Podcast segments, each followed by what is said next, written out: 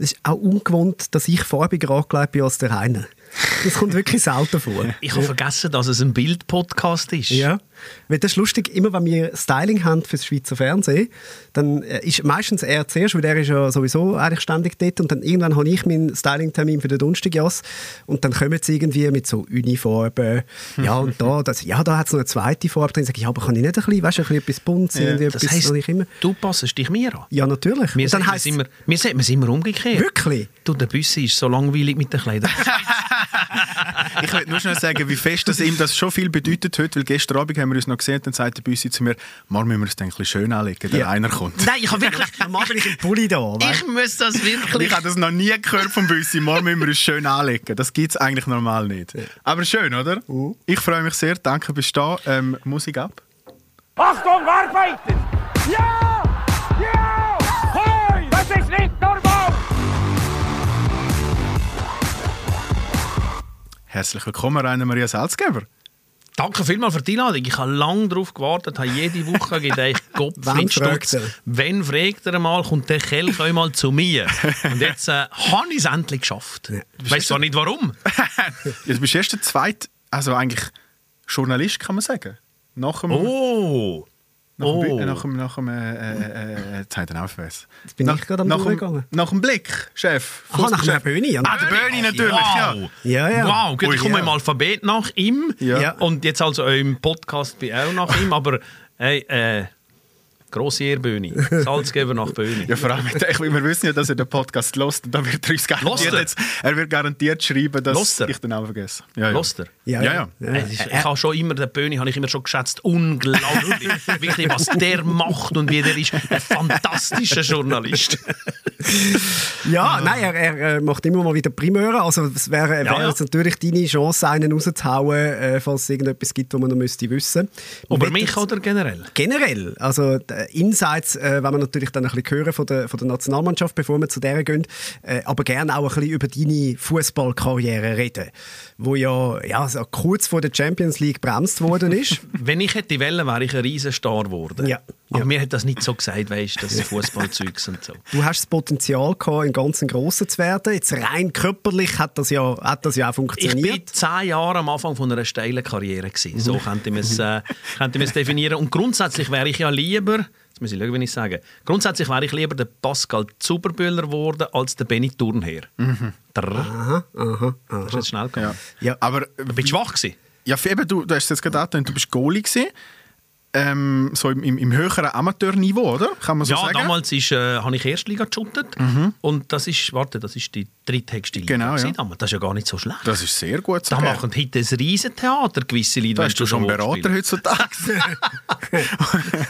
ein Berater und ein Berater, farbige Fußballschuhe und ganz viele Tattoos hast du noch nicht gegeben, farbige. Mal, ich habe so die ersten roten Adidas-Schuhe. Das waren Predator, die der Balakov mal äh, hatte, ja, oder? Balakov ist natürlich nach mir. Hey. Ja, aber Kollege. das sind doch die ersten gewesen. Ja, ja, Balakov, Bobic und Elber haben ja, dort so die ersten farbigen. Ist das das magische Dreieck gewesen? Genau. Balakov, Elber und Bobic. Und genau. Rot-Weiß hat es logischerweise müssen sein. Du darfst im Wallis gar nicht anders richtig, tragen, oder? Richtig, weil ähm, äh, dann wirst du ex, nicht exkommunit... Nein, das ist bei der Religion, gell? ausgeschafft. genau, darum musst du auf Zürich müssen arbeiten. Ja, weil ich habe immer, ich sage eben, die, die zwei Berge, die du hast, die machen nicht engstirniger, die machen bissiger.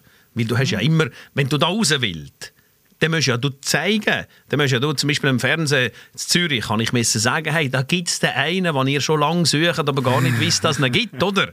Wie du musst, wenn du willst. So haben sie Olivier Bohrer gefunden. Nein, das ist ja nicht zwischen den Bergen aufgewachsen. Ach so, nicht. Ja, dann habe ich, das, habe ich das falsch, äh, falsch im Kopf. Nein, aber du musst natürlich, wenn du im Wallis aufwachst, es ist wunderbar, fantastisch, ein super Ort zum Aufwachsen und zum Leben. Ich gehe immer noch gerne ins Wallis. Aber damals, wenn ich zum Fernsehen kam, bin ich ja nicht besser gewesen als die ganzen Journalisten von Bern, Zürich, Basel, die quasi im Auge des Hurricanes geschafft haben. Ich musste mit irgendwelchen Aktionen denen da zu Zürich sagen, hey, hallo, hallo, hallo, ich, ich bin auch noch da. Und das ist, äh, das ist die größte Challenge gewesen. Wie komme ich auf Zürich zu dem Schweizer Fahrtfernsehen? Dann hast du gemerkt, der Zug, der Zug ist es. Der Zug ist es. Nein, ich habe damals sogar Ich habe einen Brief geschrieben und ein Tonband eingeschickt. Uh. Weißt du, Tonband? Ja, ihr ja. das zwei? Ja, ja, und dann habe ich das geschickt. Und dann ist ein halbes Jahr nichts gekehrt. Nichts gekehrt. Also nach dem Motto, vermutlich ist das Bewerbungsschreiben von einer Biege auf die andere gelegt worden. Und am Schluss hat man dann irgendwie einen Brief zurückgeschrieben und gesagt, hey, melde dich in anderthalb Jahren wieder, weil ähm, jetzt haben wir keinen Job, den wir können geben Und nachher habe ich Telefonterror gemacht. Ich habe innerhalb zwei Tagen 15 Mal angerufen. Ins Sekretariat hat immer die gleiche Sekretärin abgenommen. Heute hättest du schon Anzeige wegen Ja, Stalking. ja, ja, ja. Und ich würde heute nicht einmal über die erste Hürde springen. Mich würde vermutlich schon irgendein Algorithmus würde mich zum Rennen rausnehmen. Gut, du wirst im Archiv landen, weil nur dort hat es Ton, so, so, so Tonspulen noch. Nein, aber es ist wirklich, äh, ich habe damals einfach hartnäckig denen gesagt und irgendwann hat der Urs Leuter, damalige Sportchef, gesagt, hey, dann komm halt einmal auf Zürich, ich reserviere mir eine Stunde. Und aus der Stunde sind mittlerweile 28 Jahre geworden. Ja. So schnell geht es. Ist für dich immer klar gewesen, Fußballreporter, oder weißt, hat es so den Moment gegeben, wo du gemerkt hast, gut, eben, äh, Pascal Zuberbühler werde ich nicht, äh, aber, aber Fußball will ich gleich weiterverfolgen. Nein, die Schiene Sportjournalismus ist eigentlich erst entstanden, nachdem ich ein bisschen äh, orientierungslos war. Ich habe Matura gemacht und hatte das Gefühl, ich gehe nachher studieren. Bin dann mal kurz auf der Bank, gewesen, habe wieder ein Studium angefangen, das ich wieder abgebrochen habe. Und habe während dem Studium angefangen Radio zu machen. Weil da sind gerade Lokalradios also entstanden. Ich bin im Wallis der Zürcher zum Radio Rotto, RRO heisst das. Und nachher habe ich gewusst, hey, wow, das ist meine Passion. Und ich habe die Passion zufälligerweise gefunden, weil ich freie Kapazitäten hatte im Studium. und dann habe ich gedacht, komm, ich probiere mich damals zu bewerben. Und ich weiss, vom ersten Tag, als ich in dem Radio war, habe ich gewusst, hey, jetzt weiß ich, was ich will. Und nachher haben wir natürlich überlegt, ja, in Kombination mit dem Sport, wenn ich sowieso von Panini-Bildern über, es hat damals den Tipp gegeben, so ein ähm, kleines Magazin, mögen euch nicht erinnern, habe ich alle gesammelt. Das war ein Schweizer Sportmagazin mit, äh, mit äh, Hauptaugenmerk auf dem nationalen Fußball. Habe ich alles gesammelt, ich habe alles gewusst. Und dann plötzlich habe ich gemerkt, ja, hey, jetzt habe ich zwei Leidenschaften. Der Fußball, auf der einen Seite, der immer schon da war, und jetzt habe ich das Radio machen gesehen, also den Journalismus in Anführungszeichen. Das ist noch nicht Journalismus, gewesen, was wir damals gemacht haben. Und dann habe ich gewusst, wenn ich die zwei Sachen zusammenbringen kann, ist es eigentlich genau das, was ich, was ich würde machen würde. Da habe ich mit einer ziemlichen Penetranz alles daran gesetzt, dass ich das ähm, kann realisieren kann. Und wenn wir gerade, also eben dein Start im Wallis, das hast du jetzt ein bisschen beschrieben, und wenn wir gerade so beim Walliser bleiben, also eben, man, man kennt ja in, in Verbindung mit Fußball ein paar Walliser, äh, zwei FIFA-Präsidenten, man kennt dich, man, der Martin Schmidt ist, Die der Reihenfolge finde ich jetzt also, Constantin. dass du die FIFA-Präsidenten vor mir nennst. Das enttäuscht wir kommen schon noch zu diesen zwei. enttäuscht mich ein bisschen. Aber Konstantin hast du nach Und dir der Constantin habe ich nach dir genommen. Ähm, äh, äh, also das sind schon alles ziemlich Charakterköpfe. Muss man denn ein Charakterkopf sein im Wallis, dass man dass man es dort raus schafft? Nein, ich glaube, das ist natürlich schon, weißt, äh, man ist speziell, wenn man zwischen zwei Bergen aufwächst. Weil wir sind der einzige Kanton, der musst Eintritt zahlen wenn du wild in einen Kanton reingehst, durch den Lötschberg oder den Furka-Tunnel und so weiter. Es prägt dich hundertprozentig. Und das ist das, was ich vorher gesagt habe. Es macht dich bissiger und vielleicht nimmt man dort die, die eben die Extrameile gehen, nimmt man dann noch umso mehr wahr als komische oder spezielle Menschen. Komisch ist negativ, speziell ist positiv. Und vielleicht ist es mit der Grund, warum die Leute bereit sind, dann eben mehr zu geben. Und dann nimmt man sie vielleicht auf spezielle Art und Weise wahr. Und dann kommt noch die sprachliche Eigenheit, der Dialekt und so weiter, das Markenzeichen, das du sofort bei dir hast. Aber ich sage jetzt bei den FIFA-Präsidenten, da ist es sicher auch noch die, die persönlichen Charaktereigenschaften, die dazukommen, beim CC sicherlich. Aber es ist, im Gesamten ist es sicherlich kein Fehler, Walliser zu sein, wenn es um Wahrnehmung geht. Ja, das ist jetzt mega schön formuliert, weil es ist ja eigentlich das gleiche Prinzip wie bei Fußballern, die aus sehr armen Regionen kommen, die einfach wissen, schau, du musst hure gut sein, damit du da raus schaffst. Im Wallis ist es ähnlich. Ja, im, Im Wallis ist es, glaube ich, gleich. Äh, Wir, wir bereichern auch. Wir bereichern auch, wenn wir quasi, also ihr müsst schauen, ich bin quasi das Return on Investment in Sachen Direktzahlungen, also Finanzausgleich. ihr schickt jetzt Geld ins Wallis Ja, und dann zahlen wir noch dafür, Seraffe. Also es ist wirklich, mit, wir zahlen doppelt und dafür eigentlich. komme ich nachher zurück und bereichere auch Ja, das ist absolut. Nein, das ist Auch in schön. Welt. Ja, ja. das ist wirklich ein schönes Aus- Austauschprogramm. Wir haben ja auch fragen, gerade am Anfang, ähm, wie hast du es mit Menschenrecht und wann wirst du FIFA-Präsident? A positiv, B negativ. Nein, es ist ja, also was für eine unglaubliche Fügung vom Schicksal, dass aus dem gleichen Kanton, Nennen wir aus dem, Schicksal, aus ja. Sieben dem- Kilometer. aus Sieben Kilometer auseinander. zwei FIFA-Präsidenten kommen. Das Und ist ich ja kenne beide außerordentlich gut. Als Menschen, nicht nur als FIFA-Präsident. Der Sepp Blatter kommt aus dem Dorf, aus Fischb, wo mein Vater 25 Jahre lang Musik dirigiert hat und ich 15 Jahre lang euch in der Musik dabei war als Klarinettist. Also wir sind zum Beispiel im Napoleon, das ist das Restaurant, wo mittlerweile der Schwiegersohn vom Sepp Blatter feiert, zusammen mit der Corinne, mit der mit der Tochter vom Sepp, da sind wir ein- und uns gegangen, schon seit Jahrzehnten. Den Sepp haben wir da immer getroffen, sei es auf dem Käufplatz in Fisch, wenn man irgendwo in einer Gartenbeiz gehockt ist, dann ist der Sepp dazugekommen, hat da etwas getrunken. Wenn wir mit der Musik unterwegs waren, dann haben wir äh, gespielt und wenn er da war, der ist der, der Sepp uns Fisch gewesen. Und da kennst du ihn natürlich so als Mensch. Und mit dem Gianni bin ich zusammen in die Schule gegangen. er hat es zu etwas gebracht, ich nicht. Ja. Nein, wir sind gut, du musst jetzt immerhin nicht in Katar wohnen. Das Wir waren ja- gleichzeitig äh, am Kollegium in Brick. Er äh, hat, glaube ich, hat ein neusprachliches Gymnasium gemacht. Ich habe Wirtschaftsgymnasium gemacht. Und äh, er war damals in verantwortlicher Position. Gewesen. Das ist vielleicht jetzt der Primeur, den ihr wählt, bei Brick 3. Dritte Mannschaft vom FC Brick, fünfte Liga, sind alles Italos gewesen, weil er ja italienische Wurzeln hat. Und ich habe äh, in Brick 1 gespielt. Also fußballerisch, Gianni, bin ich viel erfolgreicher als du. Nein, wir haben, wir haben sehr viele Gemeinsamkeiten gehabt und mit ihm war immer auch spannend, gewesen, über Fußball zu diskutieren und auch mit der italienischen Leidenschaft zu debattieren. Und da hätte ich natürlich damals das nie für möglich gehalten, dass er nachher von dem Brigus die Karriere macht. Dass er nachher über Neuenburg und äh, die Sachen da über äh, den Fußball, über Xamax und so weiter plötzlich da gespielt wird. Weil was viele vergessen, unabhängig ob er jetzt einen guten, schlechten Job macht, komische, ja, komische Sachen macht, der Gianni ist Deutsch, Französisch, Italienisch und Englisch brillant. Er ist verhandlungssicher, er hat Jus studiert und so weiter. Also der Rucksack, den er mitbringt, man muss ja immer das ein bisschen beurteilen. Der ist gigantisch. Was er daraus macht jetzt, da muss sich jeder selber ein Bild machen. Aber auch für mich, als ich ihn ja schon vorher kennt habe, aber 15-, 16-, 17-jährige Buben waren im Wallis, ich habe ja immer noch das im Kopf. Und ich probiere immer, wenn ich ihn jetzt sehe, irgendwo, probiere ich immer das in erster Linie an die Oberfläche zu kommen. Es ist nicht immer so einfach. Also der Job von ihm erschwert die Begegnungen, die wir miteinander haben. Auf Ja, und dein Job macht es natürlich auch nicht einfacher, ja, oder? aber ich will, ich will mich da bewusst distanzieren. Es ist zum Beispiel ich habe mein schlechtestes Interview in der Geschichte von SRF ist das Interview mit dem Sepp Blatter. Weil das habe ich einmal gemacht, da haben wir mal so einen stündigen Termin gehabt mit dem Sepp Blatter, jetzt kommen die Sachen auf den Tisch und so weiter. Regula Späni und ich haben das gemacht. Und dann hat man das Gefühl gehabt, hey, du hast ja die Nähe zu ihm, also wird er dir offener sein und er wird offener erzählen. Und das ist ein Fiasko gewesen. In dem Moment habe ich nachher gesagt, bitte nehmt mich aus dem Verkehr, wenn der Oberwalliser soll den Oberwalliser interviewen, weil es geht ja logisch um kritische Sachen. Es geht um Gelder, es geht um Korruption, es geht um Fernsehgelder, es geht um weiss der Teufel was.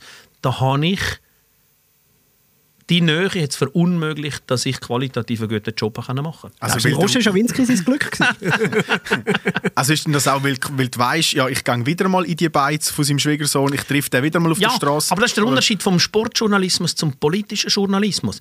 Da kommen ja immer wieder die politischen Journalisten sagen immer, ja, weißt, wir sind hart, wir sind und so weiter.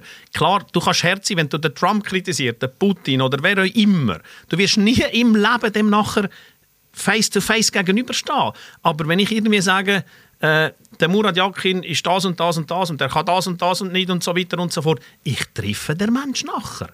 Und ich muss doch das auf anständige Art und Weise machen.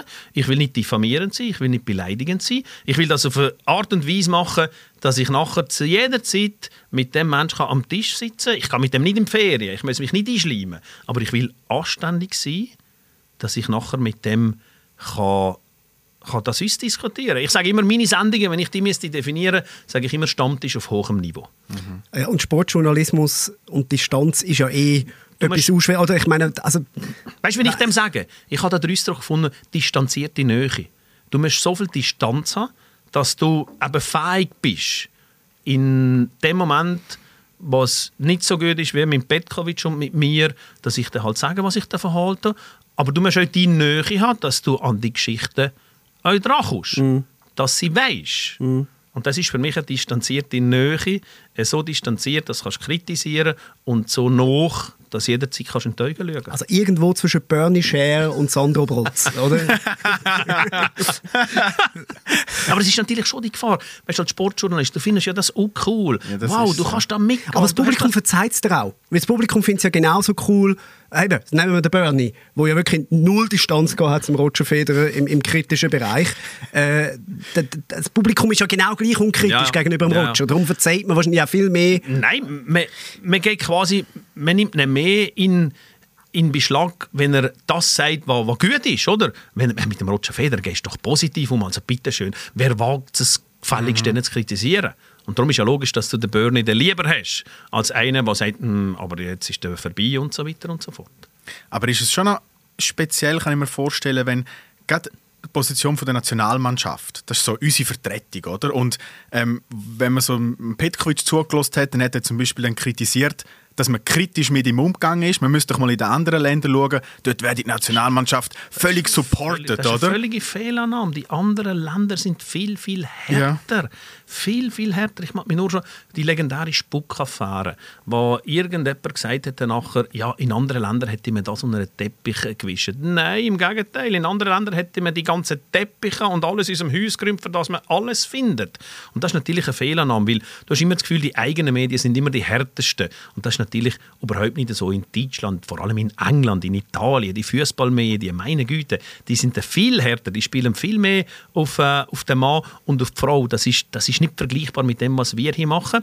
Und darum ist man vielleicht eben ja, ihr sprecht das im letzten Sommer an, als ich dem Petkovic gesagt habe, dass mit diesen blonden Frisuren, dem Menschenrecht und so weiter, vielleicht ist das eben ungewohnt gewesen, dass wir, also der Benny Huckel und ich, im Studio kein Doppelsalto gemacht haben und einen unglaublichen äh, Jubeltanz und so weiter, wo die Runde weitergekommen sind, sondern wir das nüchtern analysiert haben. Und da habe ich da Rückmeldungen gekriegt vom Publikum, Feuilleton-Journalisten von ganz grossen Blättern haben geschrieben, der Salzgeber hat keine Ahnung, weil er sich A nicht freut und nachher die Migrationshintergrundgeschichte mit dem Petkovic falsch einstuft und so weiter. Man hat mir also unterstellt, ich würde Petkovic andere Fragen stellen, als wenn das ein, ein, ein anderer Trainer wäre. Das ist ein völliger Mumpitz, völliger Bullshit. Wir haben in dem Zeitpunkt haben wir die nötige kritische Distanz gehabt, weil die Geschichte mit der Nationalmannschaft im letzten Sommer, die hätte mit so viel, ein Millimeter anders, wäre die komplett anders ausgegangen. Ich freue mich trotzdem, wir gehen jetzt noch, schau, wenn wir es jetzt sehen, wir gehen jetzt noch die Grime, wenn ich daran denke, was die erreicht haben. Aber im Fußball ist es so noch, ob es gut geht oder schlecht geht, und plötzlich ist es völlig ungewohnt gewesen, dass, dass ich mich getraue, den Petkovic auf die Art und Weise zu kritisieren. Ich weiß nicht, wie es gestern war, als er gesagt hat, blonde Haare färben ist ein Menschenrecht. Da habe ich nachher, ohne zu überlegen, gesagt, ja, da ist darüber diskutieren ein Menschenrecht. Und von dem Moment an, bumm, bin ich Persona non grata gewesen beim Herrn Petkovic. Ich hatte, das hat man dann nachher gemerkt in den Interviews, also das hat er mir euch zu verstehen gegeben, im Umgang er ist so professionell gewesen, natürlich in den Antworten, dass das ähm, immer noch äh, eine gute journalistische Aufarbeitung war.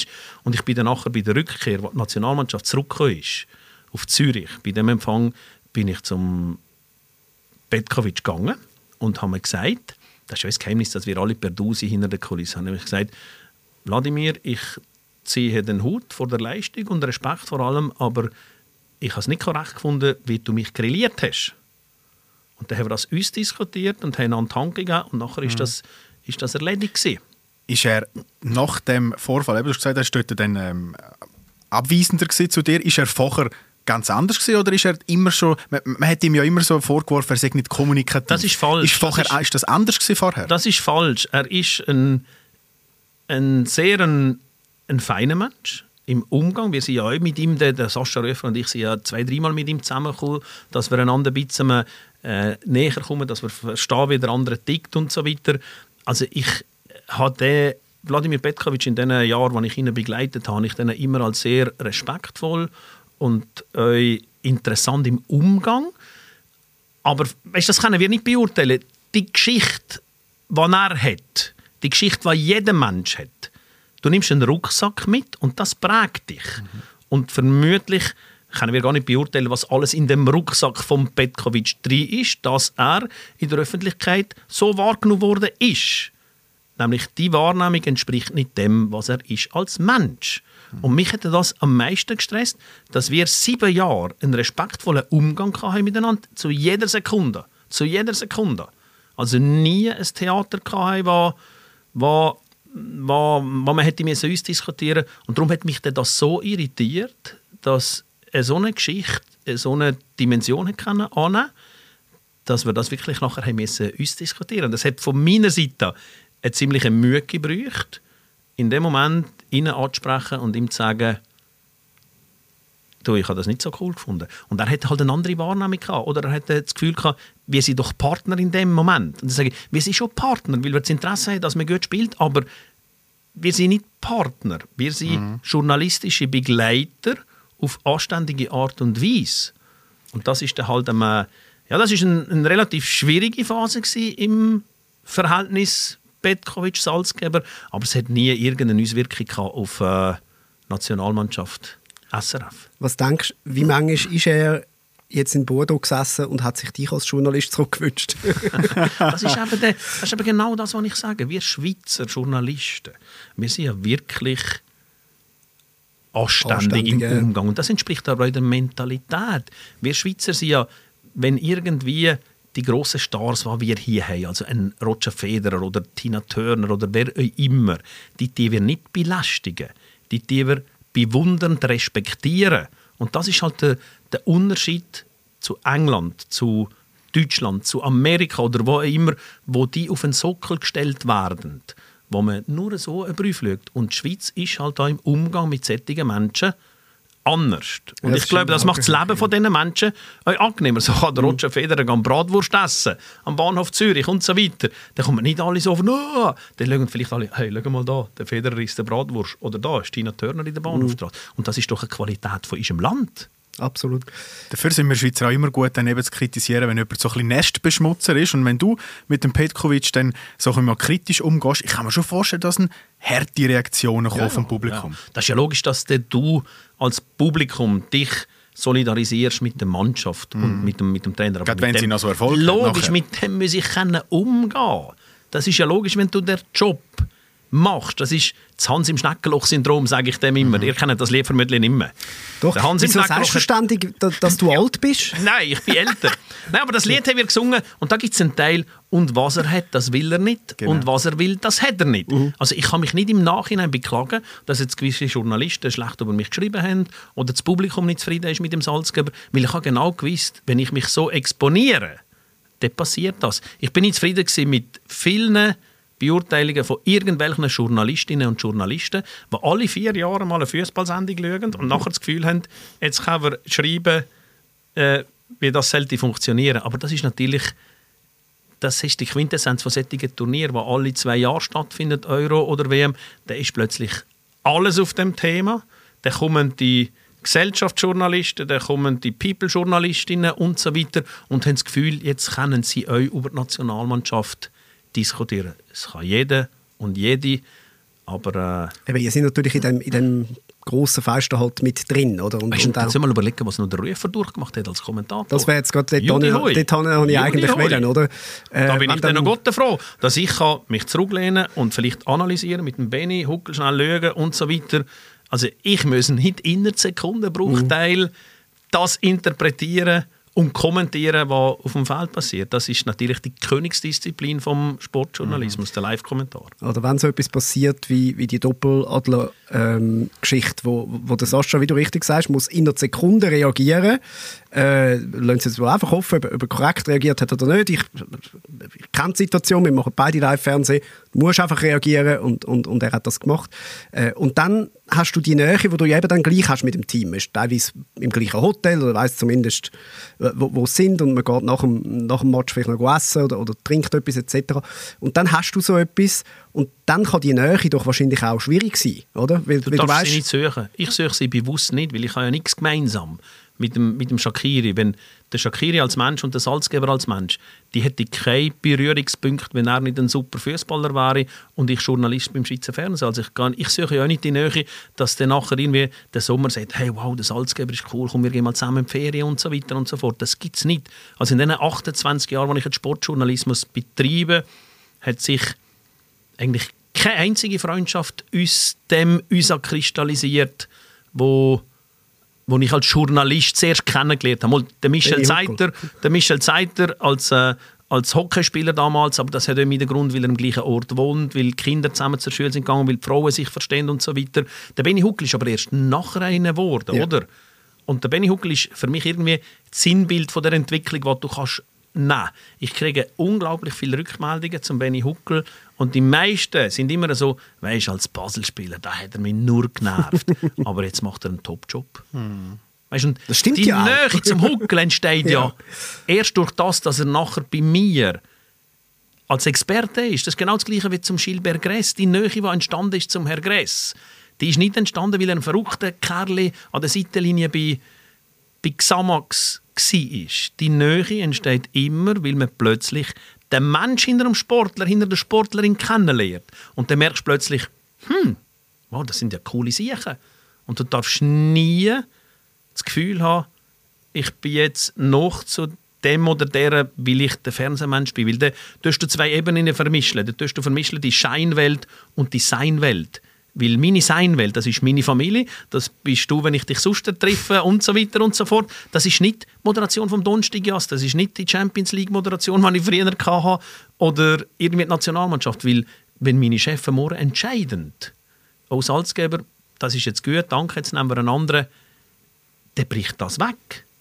Dann ist die Scheinwelt nicht mehr da. Aber die Seinwelt, die bleibt ja dann bist du immer noch per se mit dem Herrn Gress. ja, und du kennst ja meine Familie auch, oder? Du weißt ja, wie wichtig mir solche Sachen sind, dass du dich nicht auf dem ausrührst, was du dir aufgebaut hast, weil du Fernsehmoderator bist. Das habe ich dir ja immer gesagt. Ich bin wirklich auf keinen einzigen von deinen Jobs neidig.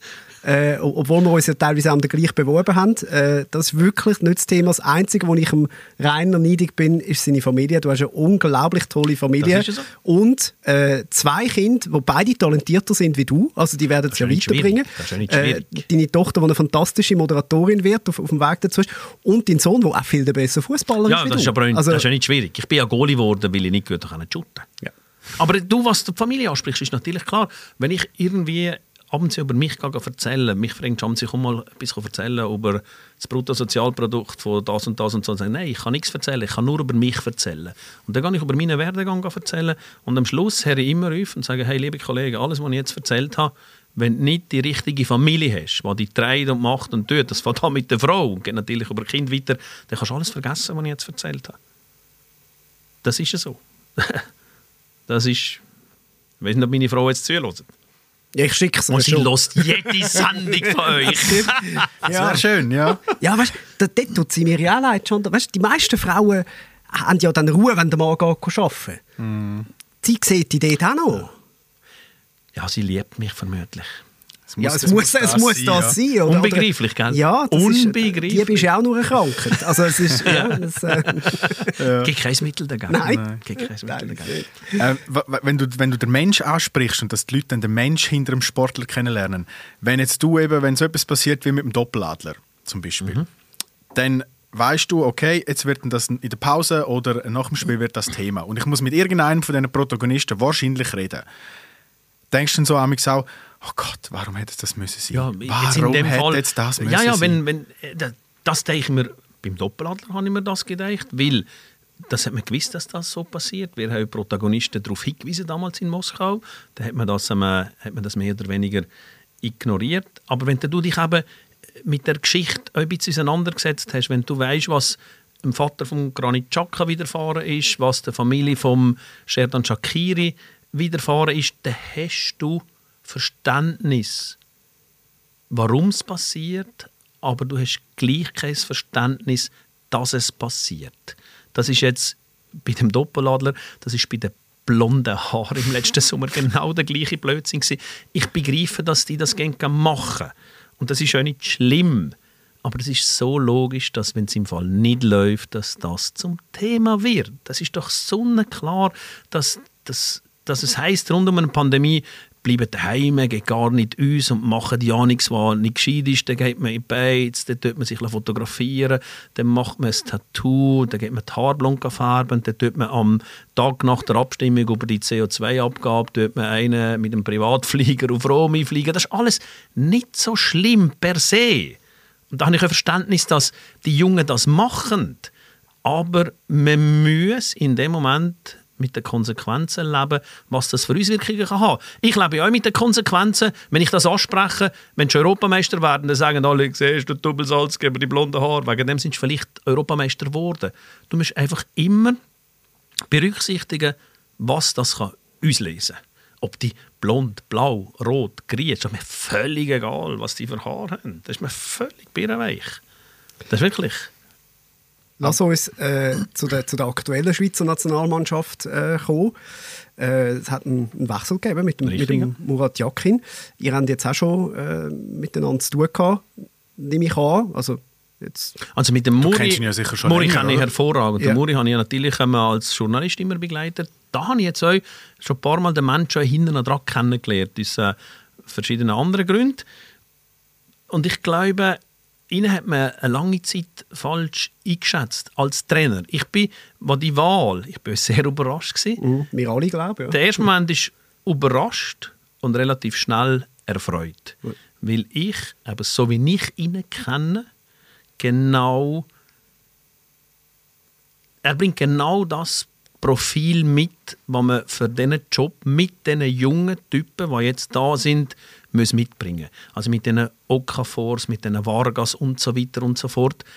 Er weiß genau, wie mit denen umgehen. Er muss denen nicht den Fußball beibringen. Er muss zwei Sachen haben, die er muss mitbringen muss, dass er die Gruppe gut feiern kann. Menschenkenntnis, was die denken, wie die ticken und so weiter. Da ist er sehr, sehr nah dran.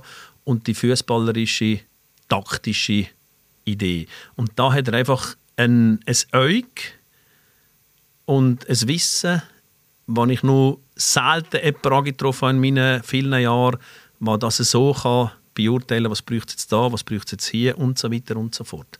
Da gibt es er und der Peter Knebel war so einer. Gewesen. Mit dem Peter Knebel habe ich Fußball geschaut, Champions League. Da habe ich Fußball geschaut, mit ihm angefangen, so nach vier Minuten mal rübergeschaut. Warum sagt er nichts? So nach sechs Minuten sagt er nichts. Nach sieben Minuten sagt er, jetzt habe ich es. Jetzt habe ich es. Dann sage ich, ja, was hast du? Ja, du siehst da, der Außenverteidiger geht da und der lässt sich der zurückkippen und das ist das Muster und so und so und so spielen die. Dann sage ich, ja, Peter, ich schaue seit 25 Jahren Fußball, ich sehe das nicht. und es gibt so Typen, die das haben. Und das hat der Peter Knebel, das hat der Murat Yakin. Jetzt, wenn wir die zwei, gerade, die ich sehr nah bin, ansprechen. Und darum hat mich das nicht überrascht, dass das funktioniert. Und er hat eben was viele vielleicht unterschätzen, er hat seine Linie. Du jetzt schau, das Aufgebot, das da ist.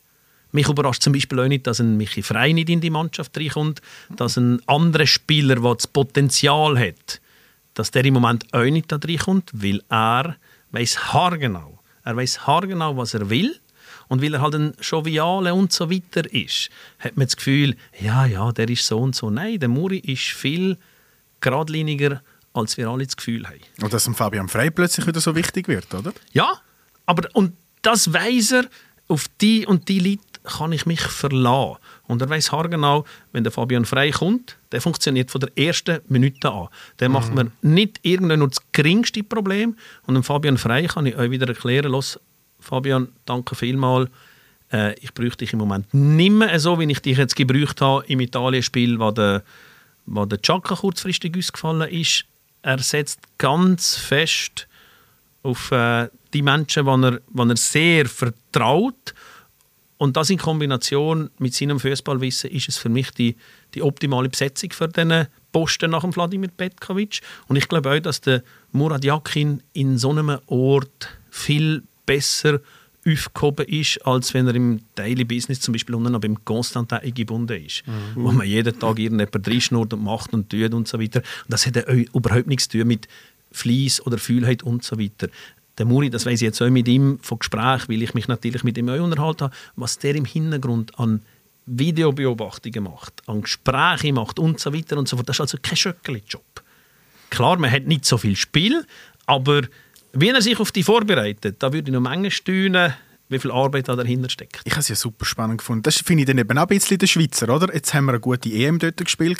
Petkovic geht. Und dann hat man wie das Gefühl, da muss mindestens einer vom Renommee wie dort mal Hitzfeld kommen. Weil wir sind ja immerhin. Oder? Klinsmann, Klinsmann ja, und so. irgendwie so etwas, oder? Warum und dann, man und dann, sind, und dann sind etwas? alle so ein bisschen enttäuscht gewesen, dass jetzt der Murat Yakin kommt.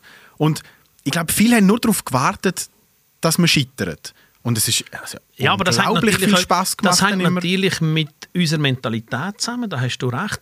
Und das hängt vielleicht auch mit der, mit der Geschichte vom, vom Muri zusammen, weil der Murat Yakin ist jetzt nicht der typische, bescheidene Schweizer im Auftreten. Früher war es anders. Gewesen. Mittlerweile ist das völlig anders geworden. Der Muri hat halt das, ähm, äh, wie sagen wir denn, vielleicht Weltmännische, das Offene und so weiter, wo, ja, wo vielleicht... Äh, nicht hundertprozentig typisch schweizerisch ist. Aber er hat in dieser Nazi wirklich, und das ist ja schwierig nach der erfolgreichen Ära Petkovic. Das, müssen- weil Petkovic hat ja sensationelle Bilanz nach den sieben Jahren, wo er da war. Und ja, der Murat Yakin hat das Erbe wirklich verwaltet, nicht nur, und er hat es ja auch noch ein bisschen umgestaltet. Also die Mannschaft spielt ja anders. Und äh, das ist ja das, was viele Jahre erstaunt hat. Der Murat Yakin hat keine Mühe, einen 20-Jährigen zu holen. Okafor, gang rein und spiel für mich das. Und der Okafor spielt es eben für sich, für die Nationalmannschaft und am Ende auch für den Murat Yakin. Weil der Yakin gibt ihm das Vertrauen und dann gibt dir der Spieler das logischerweise zurück. Wenn du als Trainer immer deine 13, 14 Spieler hast, dann ist es ganz, ganz schwierig, da irgendwie reinzukommen. Und der Murat Yakin hat das von Anfang an offener gemacht. Der hat plötzlich Spieler aufgeboten, die man vielleicht gar nicht so auf der Rechnung hatte und gibt ihnen die Verantwortung. Magst du dich erinnern, wenn, wenn doch der Akanji noch ausgefallen ist und der Chaka ausgefallen ist und dann ist doch der Embolo, glaube ich, auch noch ausgefallen Genau. und so weiter. Dann hat er gesagt, ja, nein, jetzt geht es nicht. Und der Murat Yakin hat keine Sekunde daran gedacht, wer fehlt, sondern er hat sofort Energie rein investiert. Wer kennt die denn? Und prompt haben die funktioniert. Ja, und ich glaube, seine aktive Karriere ist natürlich auch noch nicht so weit weg, dass viele ihn natürlich auch noch als Spieler kennen und dann hast du einen ganz anderen Respekt auch, als wenn Ja, du, du weisst, bös gesagt, einen euch- 60-Jährigen, wo du gar nicht mehr weißt, dass der mal irgendwo eben Der muss eine Aura hat. haben. Der muss eine Aura haben von einem Genau. Hitzfeld. Der muss eine Genau. Aura und einen Namen haben von einem Hitzfeld oder von einem Klinsmann und so weiter und so fort. Aber ein Muri ist noch näher bei denen und da darf man natürlich nicht vergessen, dass ein Spieler heute, egal ob das jetzt eine Playstation-Generation ist oder äh, Instagram und so weiter, auch mit diesen Rahmenbedingungen machst du heute als junger Spieler einem Murat Yakin nichts vor, weil der Muri selber mit allen Wässerchen nicht gewaschen war als Spieler. Und das bringt ihn natürlich auch näher zu diesen Spielern. Die Spieler wissen, der weiß haargenau, wenn wir mal ein bisschen Freiheiten brauchen und so weiter. Er ist kein Kontrollfreak, aber trotzdem geben sie mir das Vertrauen zurück. Lass uns noch ganz schnell in die Zukunft schauen. Hättest du je gedacht, äh, dass du die Sonnencreme im Dezember mal nicht für Zermatt, sondern für Katar brauchst? Ja, da müssen wir uns schon dran gewöhnen. Ja, die Diskussion ist... Meine, du hast den direkten Draht zu dem, der das mitentschieden hat. Hast du nie mal ein WhatsApp geschrieben? Was ist dir eigentlich eingefallen? Nein, es ist... Äh, warte, nein, der ja noch nicht dabei gewesen, wenn das entschieden wurde. Also einer von diesen zwei auf jeden Fall. Nein, nein, der war ja noch UEFA-Generalsekretär oder was ist er gewesen, da bei der UEFA, ja. Ja, was soll ich sagen? Weißt, ich schwanke immer zwischen wer verdient so etwas und wer verdient nicht so etwas. Ich würde mir auch lieber ein, ein EM jedes Mal in einem Fußballland mit großer Tradition äh, wünschen, aber natürlich die wirtschaftlichen Interessen vom Fußball, wo, wo immer wichtiger werden. Wir haben den Fußball selber zu dem gemacht, wann er, wann er wurde ist, zu dem Monster, wo, wo ja in gewissen Moment wirklich alles platt macht, was sonst noch ist. Welche Sportarten haben neben dem Fußball noch Platz? Ich liebe den Fußball, seitdem ich auf der Welt bin und ab und zu, äh, ab und zu kommt der Fußball mir vor wie eine Geliebte, die mein Leben begleitet, aber im Moment habe ich ihn vielleicht nicht so gerne, aber grundsätzlich liebe ich ihn halt trotzdem. Ich wünschte mir auch, dass der Fußball wieder so wäre, wie er vor 20, 30 Jahren war. Aber das Rad kannst du nicht zurückdrehen. Das kannst du nicht zurückdrehen. Und da kehren halt so Entwicklungen wie, wie Weltmeisterschaft in Katar oder Olympische Spiele in, in China dazu. Ja, grundsätzlich sollen Klar, die, die, die, ganze Menschen haben Welt auch das haben. Recht Genau, dazu. ja. Warum Genau. sollen Chinesen nicht können Ski fahren? Warum Ja. sollen die Katari nicht können ein Fußball-WM uns tragen? Einfach die Rahmenbedingungen mit diesen ja, mit diesen Zuständen auf den Baustellen, die ich nur unserem, unserem Fernsehen und den Zeitungen und solchen Berichten kann beurteilen Also noch nie in Katar war und darum auch mir nie ein Urteil anmassen, ob das stimmt, in welcher Form das stimmt und so weiter. Aber es ist schon komisch, wenn dann irgendwie die zwölf Stadien einem Radius sind von Ja. Zürich, Zug, glaube ich, Ja. ist das weiteste entfernt. Das ist dann halt schon, da fragst du dich schon, macht es Sinn? Dass die das Recht haben, so etwas zu machen, das ist sicherlich korrekt, aber ob es Sinn macht, ja, Ja, und über, ich meine, über Menschenrechte eben und über Sinn, dass man Stadien muss mit Klimaanlagen irgendwie kühlen und so, über das kann man sicher reden. Sind wir aber manchmal auch, gerade wenn wir, wir drei, die Fußballfans sind, einfach manchmal auch ein bisschen zu altmodisch oder ein bisschen zu romantisch in unserer elende Vorstellung, wie es muss Romantik. sein und früher und so. Weißt? Wir werden ja nicht besser als die Generationen vor uns, oder, wo das auch schon immer gesagt haben. Äh, Das ist immer, du bist immer äh, gescheiter als die Generation nach dir und weiser als die Generation, die dann nachher kommt. Und in dem, in dem Spannungsfeld ist, glaube ich, ist, glaube ich, jeder. Und es wird nicht mehr so, wie es war. Also die Stehplätze werden nicht mehr zurückkommen. Es, äh, äh, mit diesen Rahmenbedingungen musst du dich einfach abfinden.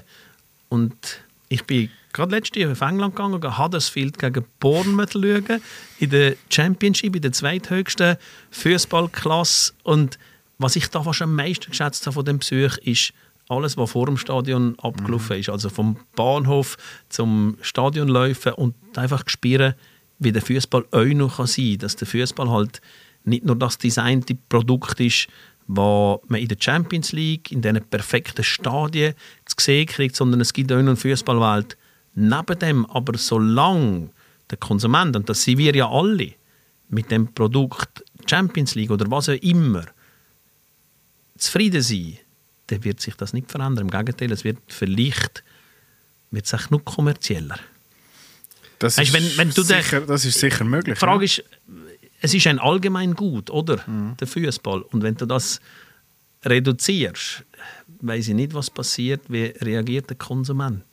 Aber es ist schon eine komische Vorstellung, wenn du jetzt, äh, die Zuschauer wirst begrüßen am Fernsehen und du begrüßt die eben nicht im Public Viewing irgendwo in der Badi Bümplitz, sondern so herzlich willkommen im Après-Ski in St. Moritz. Oder beim Glühwein. Ja. Fußball Das freue ich mich ja bitte. Ein bisschen das schon, gell? Das, Das- finde ich ist schon ein bisschen geil, Glühwein trinken. Es Das ist. Es ist Aber es wird trotzdem, ich garantiere, es wird trotzdem eine WM mit Rekordeinschaltquoten Ja, natürlich. Das ist- Schlussendlich ja. schaut man es ja gleich. Das ist jetzt ja wie bei Ja. den Olympischen Spielen. Aber, genau. Schlussendlich, wie, wie heißt die, die Fresse, äh, die, Moral kommt nach dem... Also jetzt bei den Olympischen Spielen, wenn du einfach musst am Morgen um 3 Uhr aufstehst, um ein Skirennen zu schauen, das mache ich nicht. Das finde ich ja Du, cool. du, hast, hast, Gut, du, bist, du kannst nicht schlafen danach, gell? Ja. Nein, ich sage, du, du ja hast die, die Verbundenheit fehlt.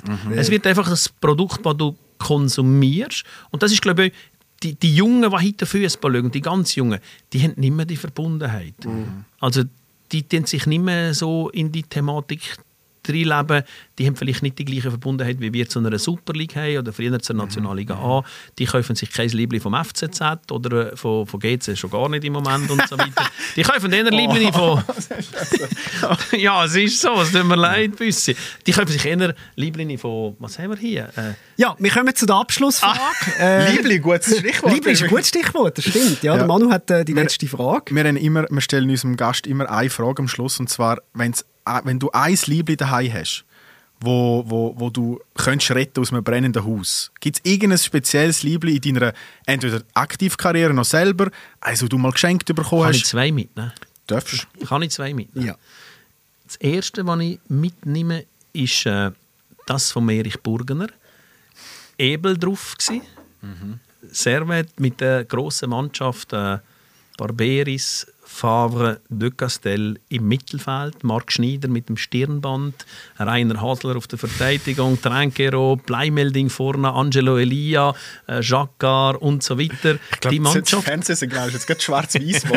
Das ist Mitte 80er Jahre. Das ist Mitte 80er Jahre. Und das Liebli würde ich nehmen. Und da gibt es noch eins, das ist aber äh, eine ganz besondere Geschichte. Und zwar, wo der Erich einmal in Raron war, also im Heimatdorf von mir, wo er auch herkommt, bin ich einmal äh, nach Weihnachten, das war der 25. Dezember, gewesen, bin ich zufälligerweise mit dem Velo, bin ich ein kleiner Bub, gewesen, vor seinem Haus, wo er gewohnt hat, also bei seinen Eltern, hin und her gefahren, hin und her gefahren, bis er zufälligerweise in unserem Haus gekommen ist. Also ich bin sicher eine halbe Stunde da hin und her gefahren. das, ah, das ist ja schön, ich komme gerade zufälligerweise. Bin ich gesagt, ich habe etwas für dich. Und damals hat der Barberis hat bei Monaco gespielt. Und der hat auch in unserem Kofferraum ein Liebling von Barberis, das hier so schräg, rot-weiß. Genau. Rot-Weiß. Und das hat so Sammet-Aufdruck gehabt von damals. Ja. Weißt du, ein Le Coq Sportif Liebli, das war ja Anfang 80er Jahre, weil der ist, glaube ich, 80, 79, 80, 81 ist der da gewesen.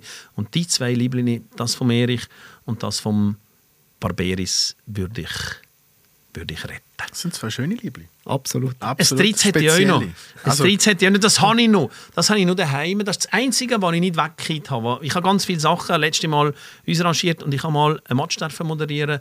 Match against Porty. Also gegen, gegen Armöd in Basel. Und da ist der Sidan, der Ronaldo, also Der, der Dicke. Der Dicke Ja. Ronaldo. Jawohl, von Brasilien. und der Beckham haben da gespielt. Und dann habe ich ein Real Madrid, ich habe es moderieren, dann habe ich ein Real Madrid Liebling mitgenommen. Und das ist noch daheim im Schaft. Da hat unterschrieben Sidan, Ronaldo und Beckham. Das wäre mir jetzt auch als letztes in, in den Sinn gekommen, nur ja. zum Retten. Barberis gegen Beckham. Ja, aber ja, du ist hast okay. Das ist Nein, wir okay. verstehen dich. Deine Okay. Wahrheit ist immer die schönste. Das ist Das absolut stimmt. so. Ja. Und ich glaube, unsere Wahrheit ist, dass wir eine, eine wunderbare Folge Ehrenrunde hatten. Wir haben noch nie, doch mit dem Herrn Latour haben wir auch sehr wenig geredet. Das stimmt, ja. Aber so, Herr Meier, das ist ein Granny! ja, genau. Danke vielmals, bist du vorbeigekommen. Wir haben es sehr genossen. Sehr gerne. Wir sehen uns im Sommer beim Jassen.